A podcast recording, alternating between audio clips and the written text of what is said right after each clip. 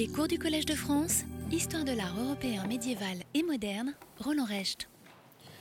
Je voudrais poursuivre aujourd'hui la présentation de ces grands projets éditoriaux euh, que l'on peut situer autour de 1800 et dans le premier tiers du euh, 19e siècle.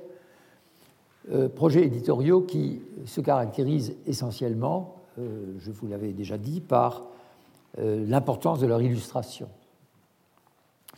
Le fait d'illustrer un livre qui se propose d'être une histoire de l'art, même si c'est une histoire de l'art limitée dans le temps, comme c'était le cas de ce roux d'Agincourt, le fait de l'illustrer est un, événement tout à fait nouveau. La plupart des ouvrages consacrés à l'histoire de l'art à ce moment-là, je pense par exemple à celui de Luigi Lanzi, est dépourvu d'illustration. Il faut bien se rendre compte que ces livres avaient euh, aussi l'ambition, évidemment, de cultiver le public auquel ils s'adressaient, mais euh, pas nécessairement d'illustrer, c'est-à-dire d'accompagner euh, d'images les propos qui portaient sur telle ou telle œuvre. Ça peut nous paraître aujourd'hui extrêmement étrange, nous qui sommes dans une civilisation de l'image et sans doute une civilisation où l'image déborde de tous de tout côté et nous envahit de tous côtés, mais penser que l'histoire de l'art, tout particulièrement, puisse, être, euh, puisse se passer d'illustration est quelque chose qu'on a du mal à comprendre. En fait, euh, ces euh, textes, je pense à celui de Lanzi en particulier, faisaient appel à la fois à euh, la certitude que le public qui lisait ces livres avait voyagé, connaissait par sa propre expérience un grand nombre d'œuvres, et que, d'autre part, ces expériences étaient mémorisées. C'est-à-dire on misait à la fois sur la capacité des hommes du XVIIIe siècle finissant et du début du XIXe siècle à se déplacer, à voyager, donc à prendre le temps pour contempler les œuvres du Moyen Âge, les œuvres de l'Antiquité, les œuvres modernes, et en même temps euh, disposer d'une très grande mémoire visuelle, ce qui était le cas, nous le savons bien, pour les hommes du XVIIIe, du XIXe et pour une grande partie encore du XXe siècle.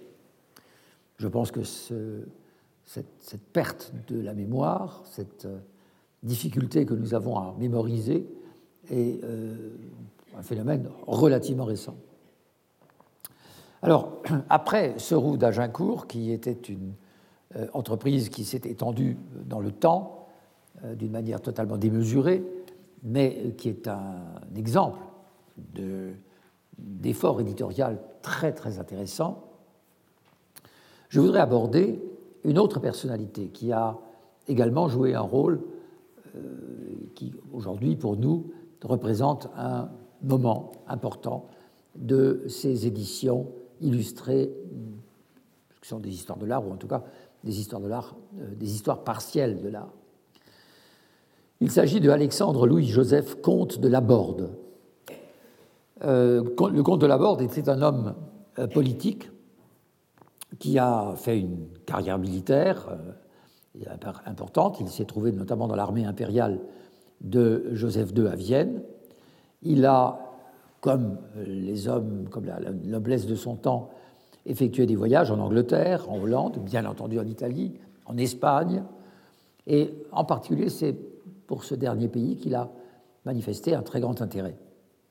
Il était attaché d'ambassade en Espagne et il a euh, en plus exercé comme la noblesse euh, en avait, je dirais là aussi, l'habitude, euh, le dessin. Il dessinait lui-même. Et euh, il a entrepris la publication en 1807 du voyage pittoresque et historique en Espagne, illustré de plus de 900 gravures. 900 gravures pour un voyage en Espagne, pour lequel il a recruté des graveurs, mais lui-même aussi a des dessinateurs et des graveurs et lui-même a dessiné un certain nombre de, de ces illustrations. Euh, cet ouvrage Voyage pittoresque et historique en Espagne a euh, connu d'emblée un très grand euh, succès, enfin, en tout cas, comme on dit aujourd'hui, un succès d'annonce, puisque Charles IV d'Espagne, lui tout seul, avait souscrit à 150 exemplaires de ce livre qui, euh, à l'époque, revenait très cher. Mais la guerre freine le projet en 1808 et euh, de la Borde se consacre à d'autres activités en même temps. Euh, après avoir été élu en 1813 à l'Académie des inscriptions et belles-lettres, il va faire euh, un voyage en Angleterre pour étudier les méthodes d'enseignement de Lancaster. C'était des méthodes qui avaient été mises en place pour instruire les classes pauvres et euh, de la Borde s'est intéressé à cette question pour essayer de transposer en France euh, ces principes euh, d'éducation. En 1818, finalement, il termine ce voyage pittoresque en Espagne, l'édition de ce voyage, en quatre volumes in folio. Et il a également publié une sorte de, pas dire d'abrégé, parce que, en fait, d'abrégé euh, il s'agissait aussi de cinq volumes, in octavo, d'un itinéraire descriptif de l'Espagne, accompagné d'un atlas en 1809. Je vais, je vais vous donner ici un extrait de, ce, de cet ouvrage, de ce deuxième ouvrage, itinéraire descriptif, parce qu'il donne ici une très belle justification du goût des voyages et de la publication de ses voyages. Parmi les occupations que la mode encourage de nos jours, il n'en est peut-être pas de plus raisonnable que le goût des voyages. Soit qu'on le considère comme un moyen de s'instruire, de rétablir sa santé, de tempérer ses chagrins, soit que l'ambition d'être utile et d'avancer le progrès des sciences en soit le véhicule. Il est singulier qu'un usage qui réunit autant d'avantages et d'agréments, ait été si peu en vogue jusqu'au milieu du siècle dernier. Si l'on écrivait l'histoire des voyageurs français, on verrait que la plupart furent des missionnaires, des pèlerins, les autres des commerçants ou des naturalistes et quelques publicistes. Aucun homme du monde ne dépassait les frontières. Les premiers qui parcoururent la Suisse en parlèrent comme d'une découverte et furent regardés à leur retour comme des gens extraordinaires. Presque tous les voyages écrits avant cette époque ne traitent que des lois, de l'étiquette des cours et des négociations diplomatiques. Ils sont entièrement à refaire sur le rapport des arts, des tableaux de la nature, des connaissances astronomiques et géologiques, et même de tout ce qui concerne l'économie publique et particulière. Plusieurs circonstances contribuèrent à rendre plus général le goût des voyages dans les derniers temps. La guerre d'Amérique obligea beaucoup de Français à voyager dans les provinces anglaises de ce pays et leur donna l'envie d'en connaître la langue et les coutumes. Les idées philosophiques qui se développaient alors et l'étude de différentes branches de l'administration tournèrent l'attention vers l'Angleterre, dont on voulut adopter les lois, les usages et les améliorations en tout genre. D'un autre côté, le goût des arts, qui s'introduisit dans la société vers la fin du règne de Louis XV, la découverte d'Herculanum et de Pompeia inspirèrent le désir de connaître l'Italie et la Grèce. Enfin, la poésie descriptive, si à la mode depuis 30 ans, développa les grandes beautés de la nature et apprit à en sentir tout le prix. Une sorte de prestige se répandit alors sur les monuments de l'Antiquité, sur ceux de la Renaissance des arts et sur les sites pittoresques des pays de montagne. Vous voyez que là, dans cette justification euh, des voyages euh, auxquels se livrent les hommes du monde, il y a deux raisons euh, nouvelles qui s'ajoutent aux anciennes bien connues. C'est la découverte de l'art et la découverte aussi des paysages, la découverte de ce qui fait la spécificité finalement d'une région. Alors, euh, dans son ouvrage principal, dont je vais dire quelques mots maintenant, il ne parle pas de, voyage, ce n'est pas l'objet de son euh, livre, encore que il a parcouru la France dans tous les sens pour pouvoir réunir toute cette immense documentation. Alors ce livre s'appelle Les monuments de la France, classés chronologiquement et considérés sous le rapport des faits historiques et de l'étude des arts. Alors il y a eu 45 livraisons in folio de, euh, à partir de 1816 jusqu'en 1836-37. Ça veut dire que pendant 20 ans euh, se sont succédés ces publications, évidemment à un rythme extrêmement irrégulier. Alors ce qu'il importe de savoir, c'est que c'est seulement avec le dernier fascicule, donc paru dans euh, l'année 36-37, qu'a été ajoutée une introduction à l'étude des monuments historiques de la France. Et euh, la plupart du temps, cette introduction, lorsque les propriétaires de ces fascicules les ont fait relier, ont placé cet euh, avant-propos euh, au début du livre. Mais euh, chronologiquement, c'est évidemment une erreur. Cela nous induit en tout cas en erreur, car cela voudrait dire que le texte dont je vais vous lire ici des passages serait de 1816 et non pas de 1836. Or, ce texte ressent indiscutablement de l'influence de Arcis de Caumont et en particulier des écrits d'Arcis de Caumont de 1831, dont je vous ai déjà longuement entretenu. Alors voici l'avant-propos, euh, ou plutôt un extrait de l'avant-propos du conte de la Borde des monuments de la France. Ces différents styles donc, qui caractérisent les monuments qu'il va décrire ont subi avec le temps de notables altérations.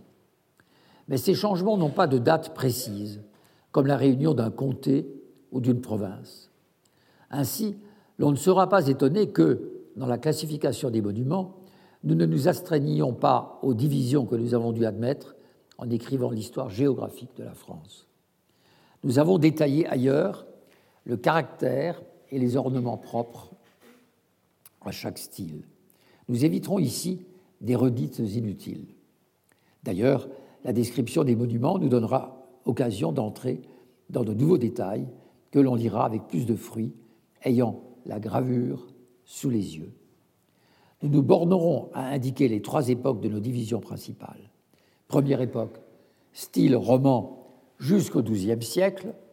Deuxième époque, style ogivique du XIIe au XVIe siècle. Troisième époque, style de la Renaissance du XVIe siècle jusqu'à nos jours. Alors, au fond, cette périodisation est tout à fait satisfaisante. Elle est rudimentaire, évidemment, mais elle est satisfaisante dans la mesure où déjà le style roman euh, reçoit une assignation chronologique qui, va jusqu'au XIIe siècle, même si ses débuts euh, sont un petit peu nébuleux. La euh, terminologie employée pour désigner le style gothique, style ogivique, est quelque peu barbare, et il la place assez justement du XIIe au XVIe siècle. En effet, déjà les grands monuments gothiques de la, disons en gros, du dernier tiers du XIIe siècle sont ici pris en compte, et il est vrai que selon les régions, au XVIe siècle, le gothique est encore employé. Et enfin, troisième époque, euh, il dit style de la Renaissance, on pourrait dire style classique de la Renaissance jusqu'à euh, ses propres contemporains.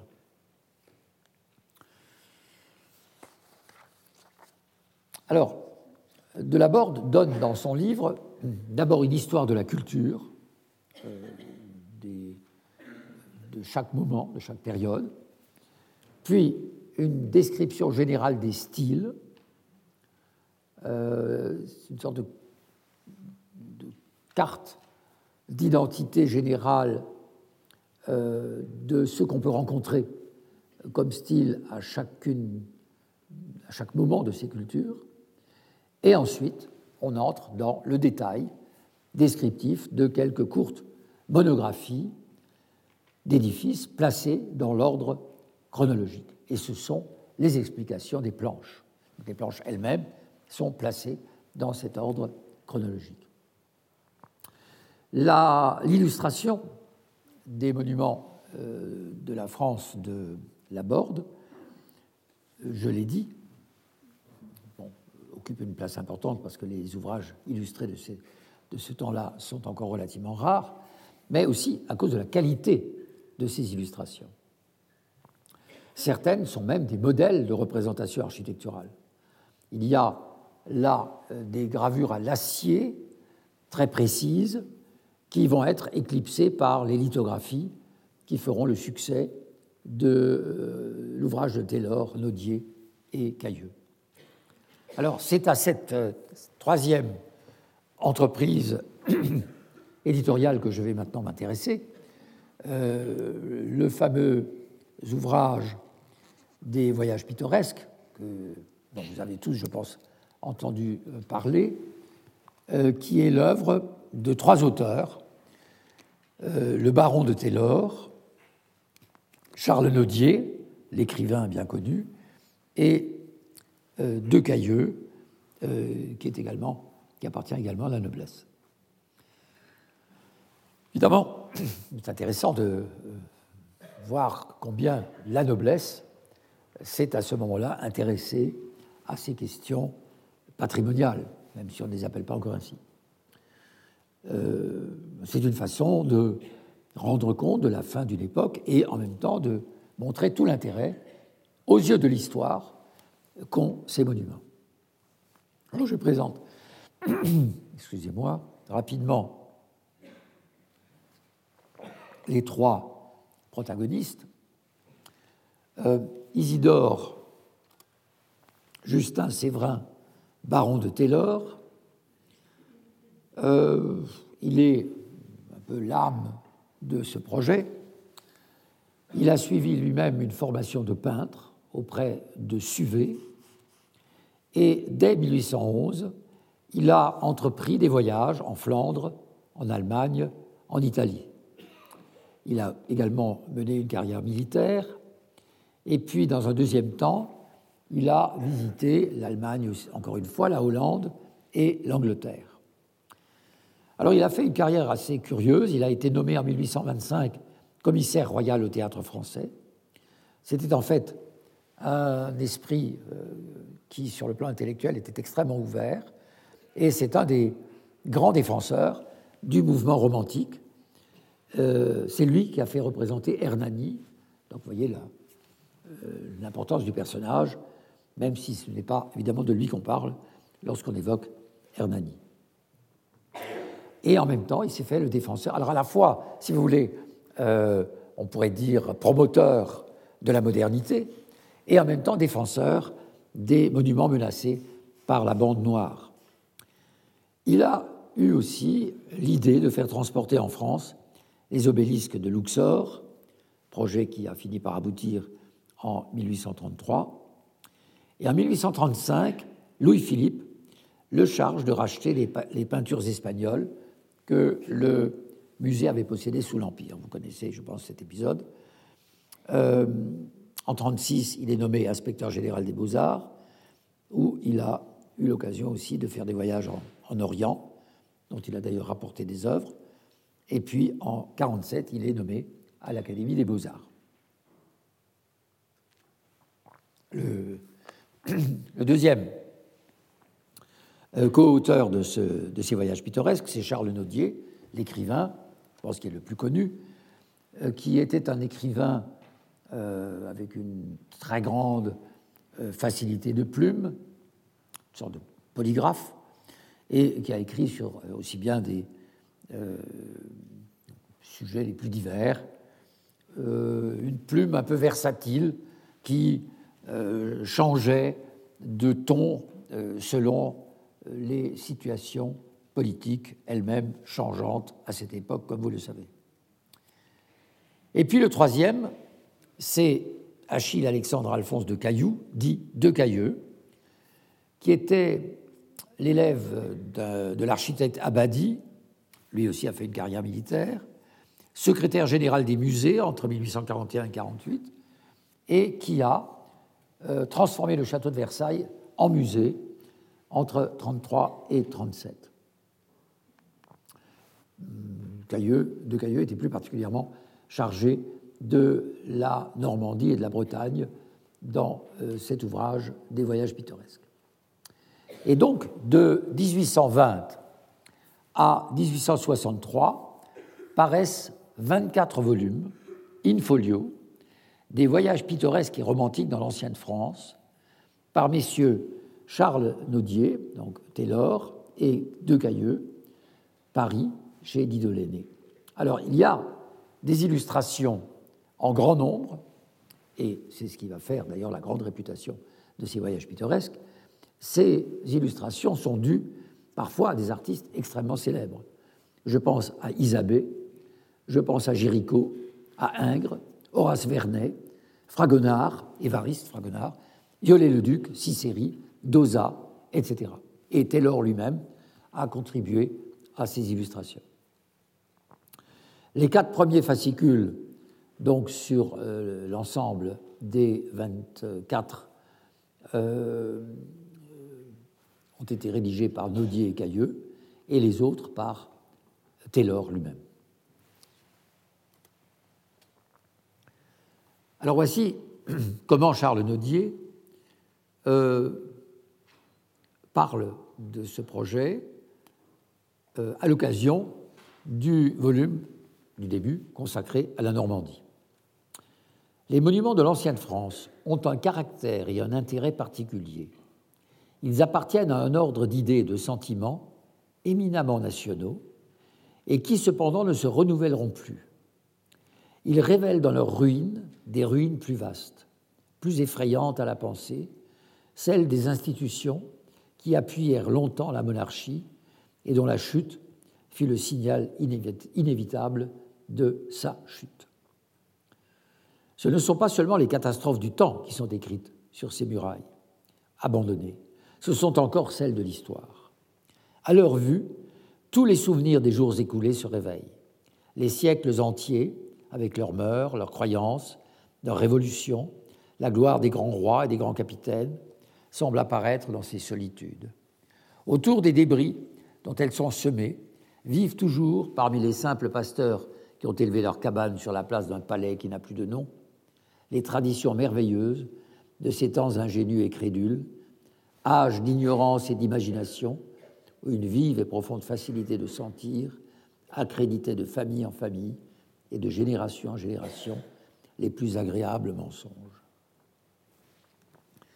Le texte, euh, caractère très littéraire, euh, s'oriente euh, visiblement vers un ton nostalgique et, je dirais même, mélancolique. Cette euh, idée que les ruines peuvent être le support de méditation sur le passé, sur l'histoire, sur les institutions révolues. Et nous sommes là dans une tonalité qui est très proche aussi de, évidemment, de Chateaubriand. Euh, alors, c'est un, une tonalité qui est donnée ici à, cette, à, ce grand projet éditorial qui est un peu différente de celle que le comte de la Borde ou que Sir d'Agincourt avait manifestée. Cette euh, idée qu'au fond, c'est aussi une thématique poétique, c'est lié à l'imagination de celui qui peut, à partir de la contemplation des monuments ruinés, ou fortement altérés en tout cas, euh, aller à la rencontre du passé. Un peu plus loin, il écrit Quant à nous, derniers voyageurs dans les ruines de l'ancienne France, qui auront bientôt cessé d'exister, nous aimons à peindre exclusivement ces ruines dont l'histoire et les mystères seraient perdus pour la génération prochaine.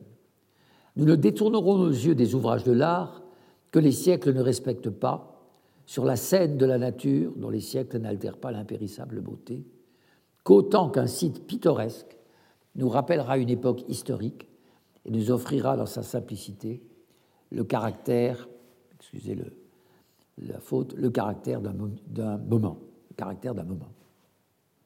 Et là aussi, l'idée est euh, d'exprimer d'une manière un peu plus concise que, en effet, nous sommes en présence de quelque chose qui est irrévocablement en train de disparaître et que nous ne pouvons plus sauver que par le texte et par l'image. C'est ce qui est l'objectif de cet ouvrage.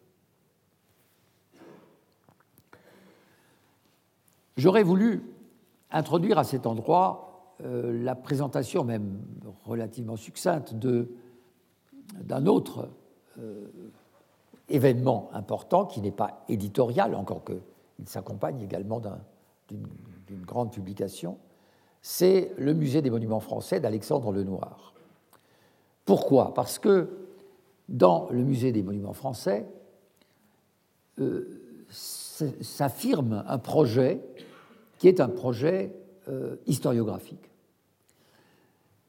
Parce qu'Alexandre Lenoir, lorsqu'il recueille au dépôt des Petits Augustins, euh, là où se trouve l'École nationale des beaux-arts, des restes sauvés du vandalisme révolutionnaire, il constitue une sorte de, j'allais presque dire, de butin euh, qui résulte évidemment de dégradation, qui résulte d'un changement de régime, euh, d'un changement d'idéologie, mais pour lui, euh, cette grande collection qu'il est en train d'accumuler ne peut pas être simplement livrée à des antiquaires pour l'étude, il faut les présenter, ces objets, les soumettre au regard de la, euh, de la bourgeoisie, de, de, la population dans son ensemble. Et d'une certaine façon, euh, le, le, modèle, là encore, que prend euh, Alexandre Lenoir, qui pourtant ne fait pas a priori un livre, il fait un musée, son modèle, c'est Winkelmann aussi. Et donc il va tenter d'introduire dans tous ces restes essentiellement du Moyen Âge et de la Renaissance, il va introduire un classement, une périodisation, une distribution muséographique qui va s'appuyer sur quelque chose d'analogue à ce qu'a fait Winkelmann. Donc l'idée d'une évolution organique depuis une naissance, une croissance, une euh, période d'apogée et une décadence.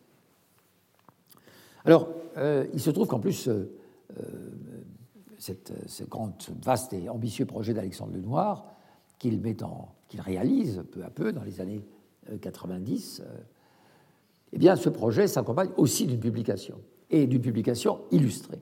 Mais cela m'aurait entraîné un petit peu trop loin. Je voulais simplement rappeler ici que nous sommes quand même dans un, moment où la question de l'histoire, de l'art, et la question de l'histoire de l'art rendue visible par des images ou par des œuvres, comme c'est le cas du musée des monuments français, est une question qui devient absolument centrale. Euh, je, ne pourrais donc pas m'arrêter à, à ce point, mais je voulais néanmoins le souligner avant de passer à ce qui constituera la euh, dernière grande partie de ce cours cette année, à savoir euh, ce qu'on pourrait appeler la véritable naissance de l'histoire de l'art. Alors vous allez me dire, mais vous nous avez annoncé la naissance de l'histoire de l'art avec Vasari, vous nous avez annoncé la naissance de l'histoire de l'art avec Winkelmann, voilà qu'il y a une nouvelle naissance de l'histoire de l'art. Eh bien, vous constaterez que ce sont différentes modalités selon lesquelles l'histoire de l'art est écrite. Euh, je n'y insiste plus, mais Vasari, c'est une forme considérée par beaucoup comme dépassée, encore qu'elle va être reprise par certains historiens bien au-delà du XIXe siècle. L'histoire des artistes, des biographies, une succession euh, de biographies singulières. C'est une histoire de l'art qui a un genre particulier.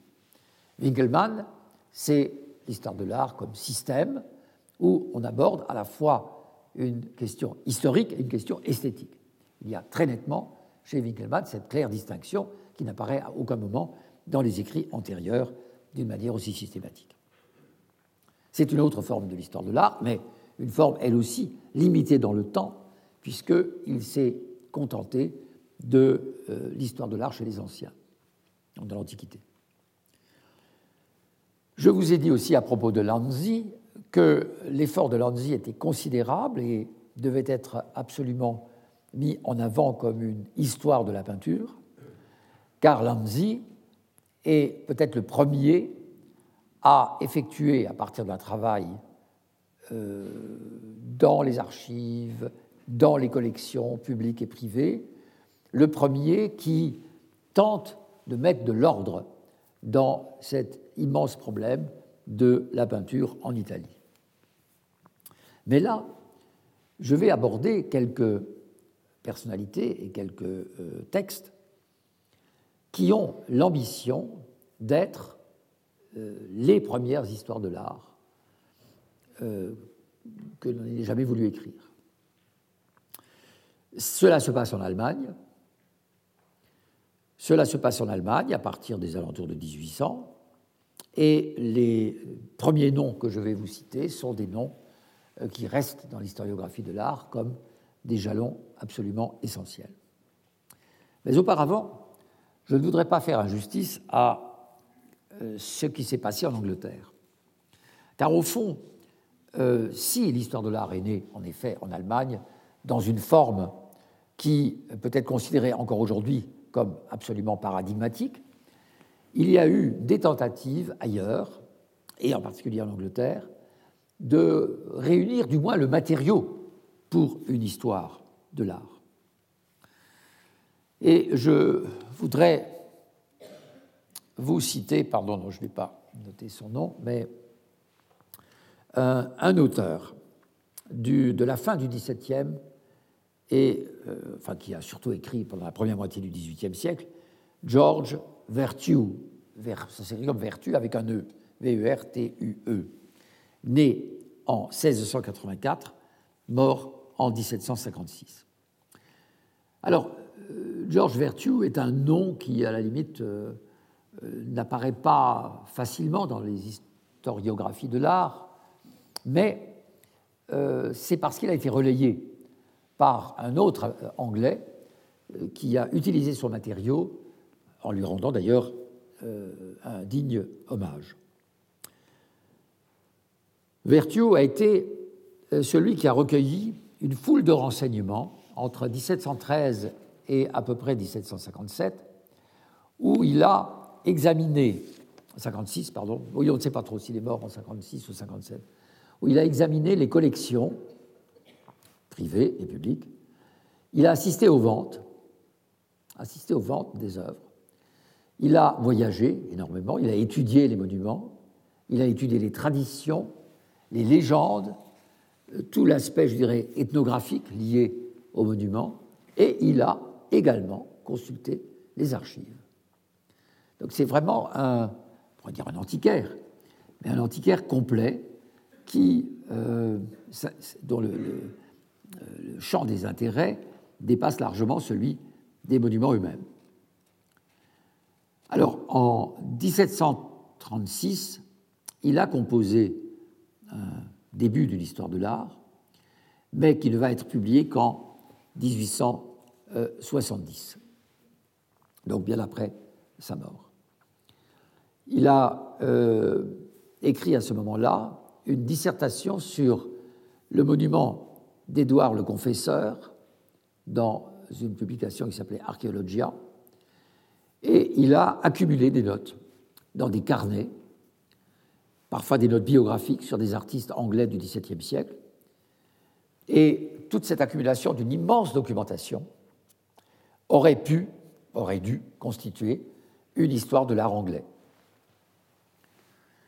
En fait, ces carnets sont restés euh, inédits encore une fois, sauf quelques publications ponctuelles, comme celle sur le tombeau d'Édouard le Confesseur. Ces carnets sont euh, recueillis ensuite par un Anglais qui est resté beaucoup plus célèbre que Vertue, qui s'appelle Horace Walpole, euh, Walpole, W-A-L-P-O-L-E, qui les a utilisés pour rédiger à son tour un ouvrage qui s'appelle Anecdotes on Painting in England, qui sont en fait la première histoire de l'art anglais. Alors voilà pourquoi il faut dissocier euh, les deux auteurs. L'un c'est celui qui a vraiment accumulé les notes, sans lequel euh, toute cette période du XVIIe siècle était quasiment, euh, restait quasiment obscure. Et le deuxième, c'est celui qui en a fait un ouvrage au titre très modeste, puisqu'il s'agit uniquement de courts récits, d'anecdotes sur la peinture, mais qui sont en fait une histoire de l'art anglais, la première histoire de l'art anglais. Walpole se caractérise par sa grande objectivité, même s'il y a évidemment une assez grande quantité d'erreurs. Et euh, pour donner un exemple de cette objectivité, euh, il dit à un moment donné que les meilleurs artistes qui ont travaillé en Angleterre étaient étrangers, Holbein et Van Dyck. il n'y a absolument là aucun sentiment nationaliste. En même temps, il reconnaît le génie de Hogarth, le considérant comme l'équivalent d'un Molière, c'est-à-dire de euh, Hogarth comme critique sociale, euh, évidemment. Je cite juste un bref passage des notes de Vertu lorsqu'il avait le projet de publier une sorte de musée de la peinture anglaise, donc dont s'est servi Walpole. Voilà là, le, passage de Vertu.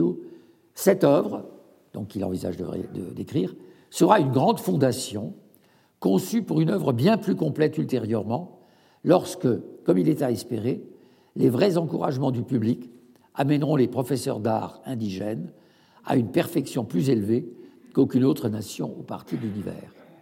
il veut en fait euh, rassembler des renseignements sur l'histoire de la peinture pour composer une sorte de musée, euh, j'allais dire, de papier, destiné à l'enseignement des artistes, des artistes anglais. Mais comme je l'ai annoncé tout à l'heure, c'est en Allemagne, euh, vers la fin du XVIIIe déjà, surtout au début du XIXe, que vont se manifester les premières tentatives et les premières ambitions pour écrire une histoire de l'art. Alors le premier de ces, de ces historiens qui doit être traité d'une manière un petit peu euh, j'allais dire presque un peu marginal. Il, peut revendiquer d'être le premier historiquement, mais vous allez voir que sa méthode est encore loin d'atteindre la perfection de ses successeurs. Il a néanmoins joué un grand rôle, pour des raisons euh, didactiques en particulier, parce qu'il était professeur à Göttingen. Johann Dominicus Fiorillo était d'abord un peintre, formé à Prague et à Bayreuth, puis à Rome, où il a été l'élève de Pompeo Battoni, et ensuite euh, il a exercé l'activité de peintre à Bologne. En 1781, il est à Göttingen, où il enseigne à l'université le dessin, où il dirige le cabinet des estampes et la galerie de peinture. Et il est bientôt professeur d'histoire de l'art, euh, puis en 1813, professeur de philosophie. Il a d'abord euh, euh, manifesté son opposition radicale à l'histoire de l'art comme histoire des artistes. C'est-à-dire il, soumet vraiment Vasari à une critique très forte. Mais il critique aussi la conception de Lanzi, qui, je vous le rappelle, avait écrit une histoire fragmentée selon les écoles, donc selon les territoires. Il trouve que cela aussi euh, rend impossible tout récit continu.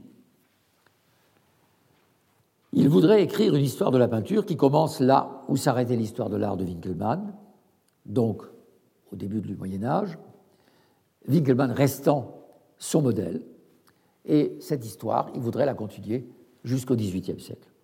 Pour Fiorillo, et ça, c'est une affirmation de principe extrêmement intéressante, tout à fait winkelmannienne, mais importante pour la période qu'il va couvrir, pour Fiorillo, l'histoire de l'art doit être l'histoire des styles. En effet, une histoire des styles peut parfaitement ne pas euh, se bouler dans une périodisation ou dans une territorialisation euh, comme cela a été pratiqué auparavant. Et il a aussi l'ambition, je rappelle qu'il a été aussi professeur de philosophie, il a aussi l'ambition d'étudier l'art dans ses rapports avec les autres aspects de la vie euh, sociale, la religion en particulier, et la vie politique. Alors, euh, donc en entre 1798 et 1808, il a publié une histoire des arts du dessin. Euh, il ne s'agit pas de, ce titre que vous avez ici sous les yeux. Euh, une histoire des arts du dessin qui a voulu saisir le phénomène dans, sa, dans son universalité, si on peut dire. Dans le premier volume, paru en 1798, il étudie la peinture florentine et romaine. Il considère que l'art grec est euh, un sommet et que l'art médiéval, qui débute avec la Rome paléochrétienne à laquelle il s'intéresse, est une période de décadence. Donc on pouvait parfaitement, comme ce roux d'Agincourt, euh, comme Fiorillo, on pouvait parfaitement considérer que l'Antiquité restait le modèle absolu, que même le Moyen Âge était une période de décadence, mais c'était une période importante sur le plan historique. Donc il fallait néanmoins s'y intéresser et l'étudier. Euh, alors, pour euh, Fiorillo, il y a trois phases de la peinture moderne euh, qui débutent, la peinture moderne elle-même, débute au XIIIe siècle, de Cimabue à Raphaël, de Raphaël au Carache et des Caraches à Mengs. Mengs, le peintre euh, grand ami de Winkelmann, le grand peintre néoclassique allemand. Raphaël est pour Fiorillo le sommet de l'art, égal au plus grand sculpteur de l'Antiquité grecque, qu'il ne connaissait évidemment qu'à travers les copies romaines. Euh, alors ça, c'est un point très important, cette exaltation de la figure euh, historique et artistique de Raphaël. Raphaël va jouer un rôle tout à fait déterminant dans la sensibilité romantique en Allemagne, euh, notamment chez un auteur comme Wackenroder, dont je vous ai déjà parlé, chez un écrivain comme Tieck et chez bien d'autres. Euh, alors ce n'est pas dû entièrement à Fiorillo, mais Fiorillo a fortement contribué à mettre cette figure de Raphaël en avant. Et les autres volumes de, cette histoire des arts du dessin euh, parlent de la peinture française, espagnole et anglaise. À partir de 1815, et j'en arrive à ce panneau, il édite quatre volumes consacrés à euh, l'histoire des arts du dessin en Allemagne et dans les Pays-Bas, euh, qui ont pour objectif pardon, de valoriser la peinture allemande par rapport à celle des Italiens et des Français. Alors, j'allais dire, ce changement de perspective par rapport au précédent livre s'explique en partie par les guerres de libération, euh, notamment euh, évidemment consécutives aux actions euh, guerrières de Napoléon, et le Congrès de Vienne, qui crée les conditions de l'émergence d'un sentiment patriotique où la prise en compte des œuvres d'art allemandes joue un rôle important. Alors, nous assistons là, dans ce livre de Fiorillo, à la réévaluation pardon, du Moyen Âge artistique comme un Moyen Âge proprement allemand, qui aurait existé. Bien sûr, on aurait du mal à trouver une antiquité proprement allemande. Donc c'est bien autour du Moyen Âge et de sa réévaluation que vont se concentrer ces différentes prises de position nationales, comme je vous l'ai expliqué, aussi bien chez les auteurs italiens que chez les auteurs euh, français ou allemands. Alors voici ce que dit, et j'espère que vous avez encore un peu dans l'esprit ce que disait Schlegel à propos de l'architecture gothique. La véritable architecture allemande est apparue au XIIe siècle, fleurie jusqu'à la fin du XVe siècle, et servit de modèle à toutes les autres nations européennes. Donc nous sommes ici encore dans la conviction que le gothique est euh, d'origine euh, germanique. Si plusieurs monuments de l'ancienne architecture allemande, datant de l'époque carolingienne, étaient conservés, ou si les chroniques étaient plus précises dans leur description, nous serions en mesure de caractériser leur style avec plus de finesse. Leur caractère principal était la solidité à laquelle était subordonnée la beauté, bien que le sens du luxe le plus élevé dans l'architecture ne fût pas perdu, comme en atteste la description d'un édifice apparu lors d'une vision au moine Wettin de Reichenau, mort autour de 824. Beaucoup d'églises parmi les plus anciennes étaient rondes. Elles possédaient des colonnes plus robustes que les toscanes et les doriques, des arcs en demi-cercle et des fenêtres identiques. Elles n'avaient pas de contrefort, mais des murs très épais. La transition du style ancien au moderne peut être vérifiée sur plusieurs églises, même à la cathédrale de Strasbourg, dont le cœur remonte peut-être au temps carolingien. ce qui est tout à fait faux. Les églises construites dans le style allemand moderne sont des grands édifices, magnifiques et luxueux, très longs et larges et élevés à une hauteur considérable. Ils possèdent souvent. Alors, ici, on est dans le gothique. Le moderne désigne là le gothique. Ils possèdent souvent deux, même trois rangées de colonnes superposées, de tailles différentes, qui sont reliées par des arcs brisés et qui forment un portique supérieur et un inférieur. Les entreprises architecturales des Allemands tendaient constamment à la grandeur et à l'immensité. Alors, euh, je vois que le temps passe euh, plus vite qu'il ne faudrait pour moi, mais je voudrais quand même euh, attirer votre attention sur l'appréciation qu'il donne, non plus de l'architecture gothique, vous avez vu ici comment il la caractérise, mais aussi de la peinture médiévale allemande. En ce qui concerne la peinture, rien, rien ne s'est conservé. Cependant, on a conservé quelques peintures à fresques sous le cœur principal de la collégiale Sainte-Marie de Cologne, qui date assurément du IXe siècle. Gerken signale que cette crypte, qui fut construite à l'époque carolingienne, était pourvu de nombreuses petites colonnes et de petites subdivisions sur lesquelles, à plusieurs endroits, on peut encore voir de très anciennes peintures appliquées sur de la chaux humide. Mais l'un des monuments les plus importants de l'activité artistique des Allemands qui nous soit parvenu est l'évangéliaire de Charlemagne, conservé dans l'ancienne ville impériale d'Aix-la-Chapelle. Ce livre est précieux en raison de son âge, de sa beauté, de ses miniatures, de sa précieuse reliure, au même titre que de la circonstance particulière qui voulait que les empereurs germaniques, lors de leur couronnement et de leur serment, devaient placer les doigts de la main droite sur le livre. Si vous euh, prenez ces quelques lignes, ce livre est précieux en raison de, jusqu'à cette dernière euh, phrase, vous voyez que nous sommes encore dans une euh, manière de caractériser l'art extrêmement sommaire.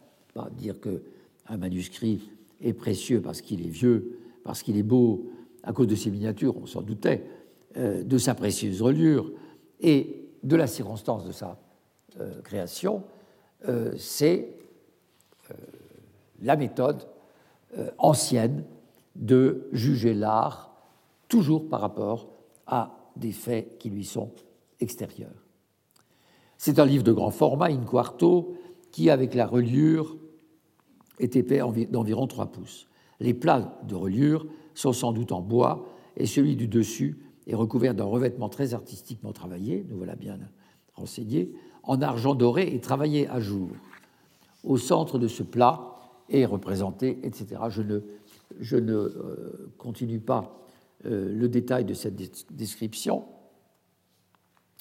euh, sauf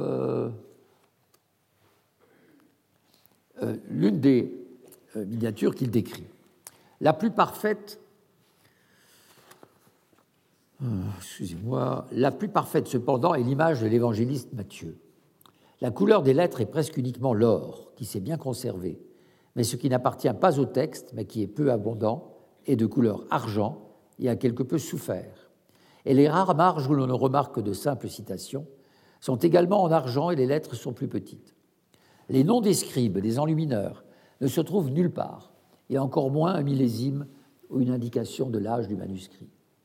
Mais en ce qui concerne ce dernier point, il est plus que vraisemblable qu'il fut écrit au début du 7e siècle, car dans le registre des fêtes ne figure encore aucun des saints du 7e siècle, et la plupart de ceux mentionnés ont vécu au IVe siècle.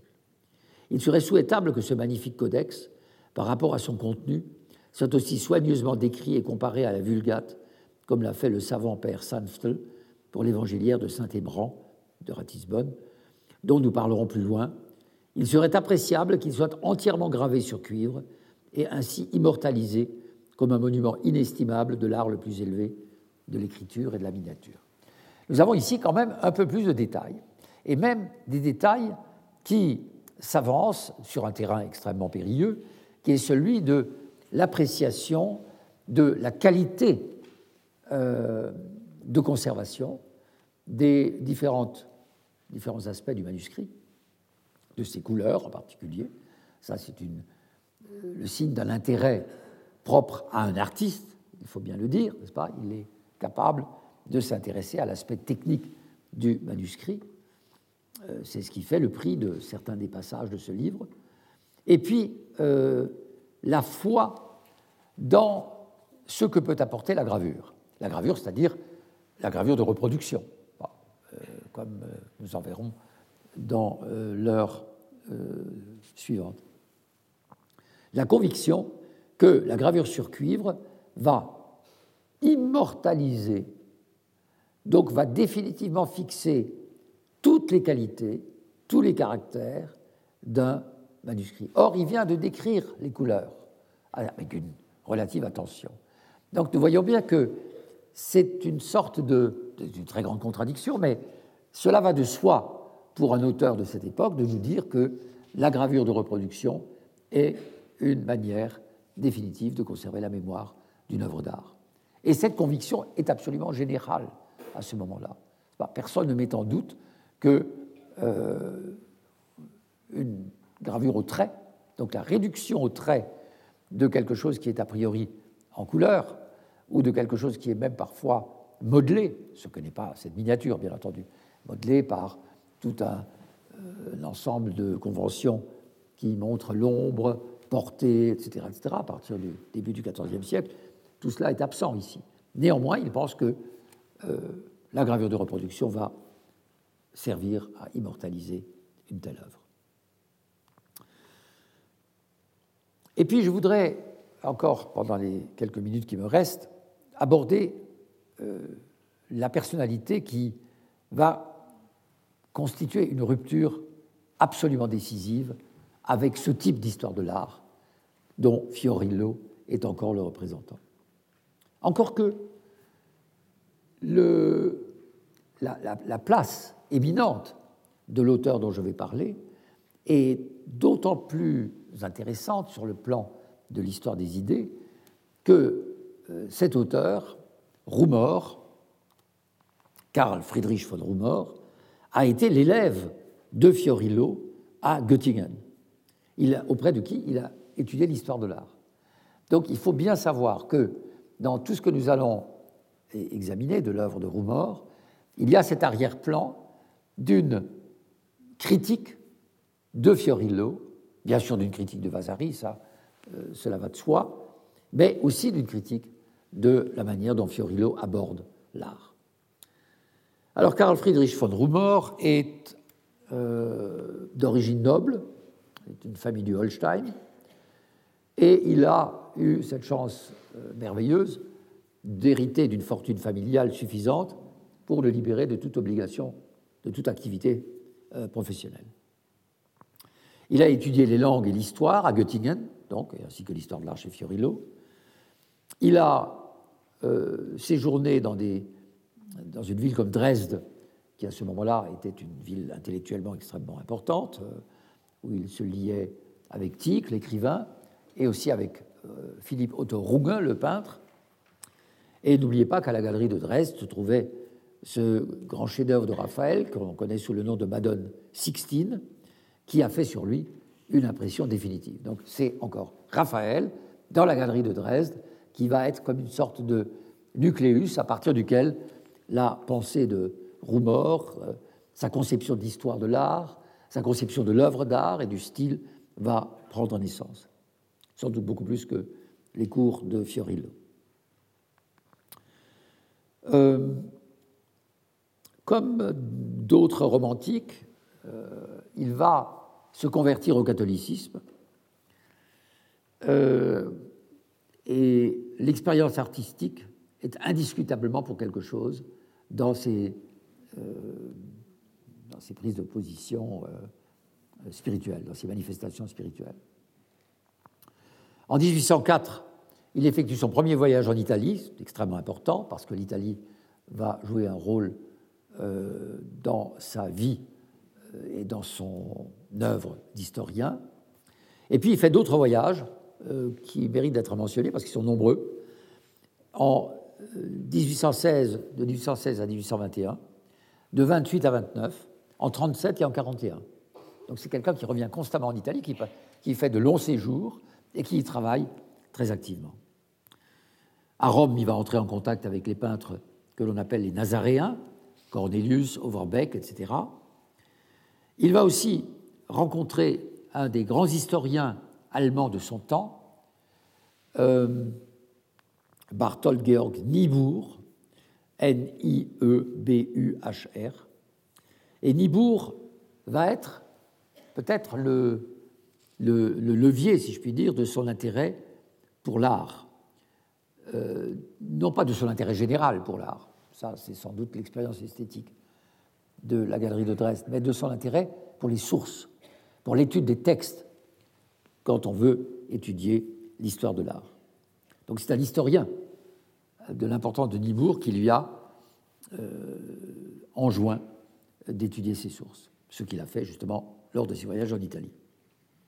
Il a travaillé sur les archives de Rome, de Florence, de Milan, de Sienne, de Pérouse, de Mantoue. Il a travaillé d'une manière extrêmement critique sur les vies de Vasari, euh, crayon à la main. Et de son vivant, la euh, réputation de Rumor est allée tellement loin qu'il a été considéré comme le Winkelmann moderne.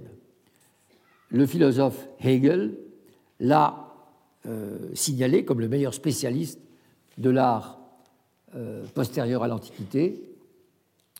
Et il a euh, également exercé une activité que beaucoup d'hommes de son temps ont exercée, parmi les historiens de l'art, aussi bien en France qu'ailleurs. Il a accompagné des souverains en Italie pour leur faire visiter l'Italie, une sorte de Cicérone, Frédéric Guillaume IV de Prusse, ou Christian III du Danemark, l'ont ainsi accompagné en Italie.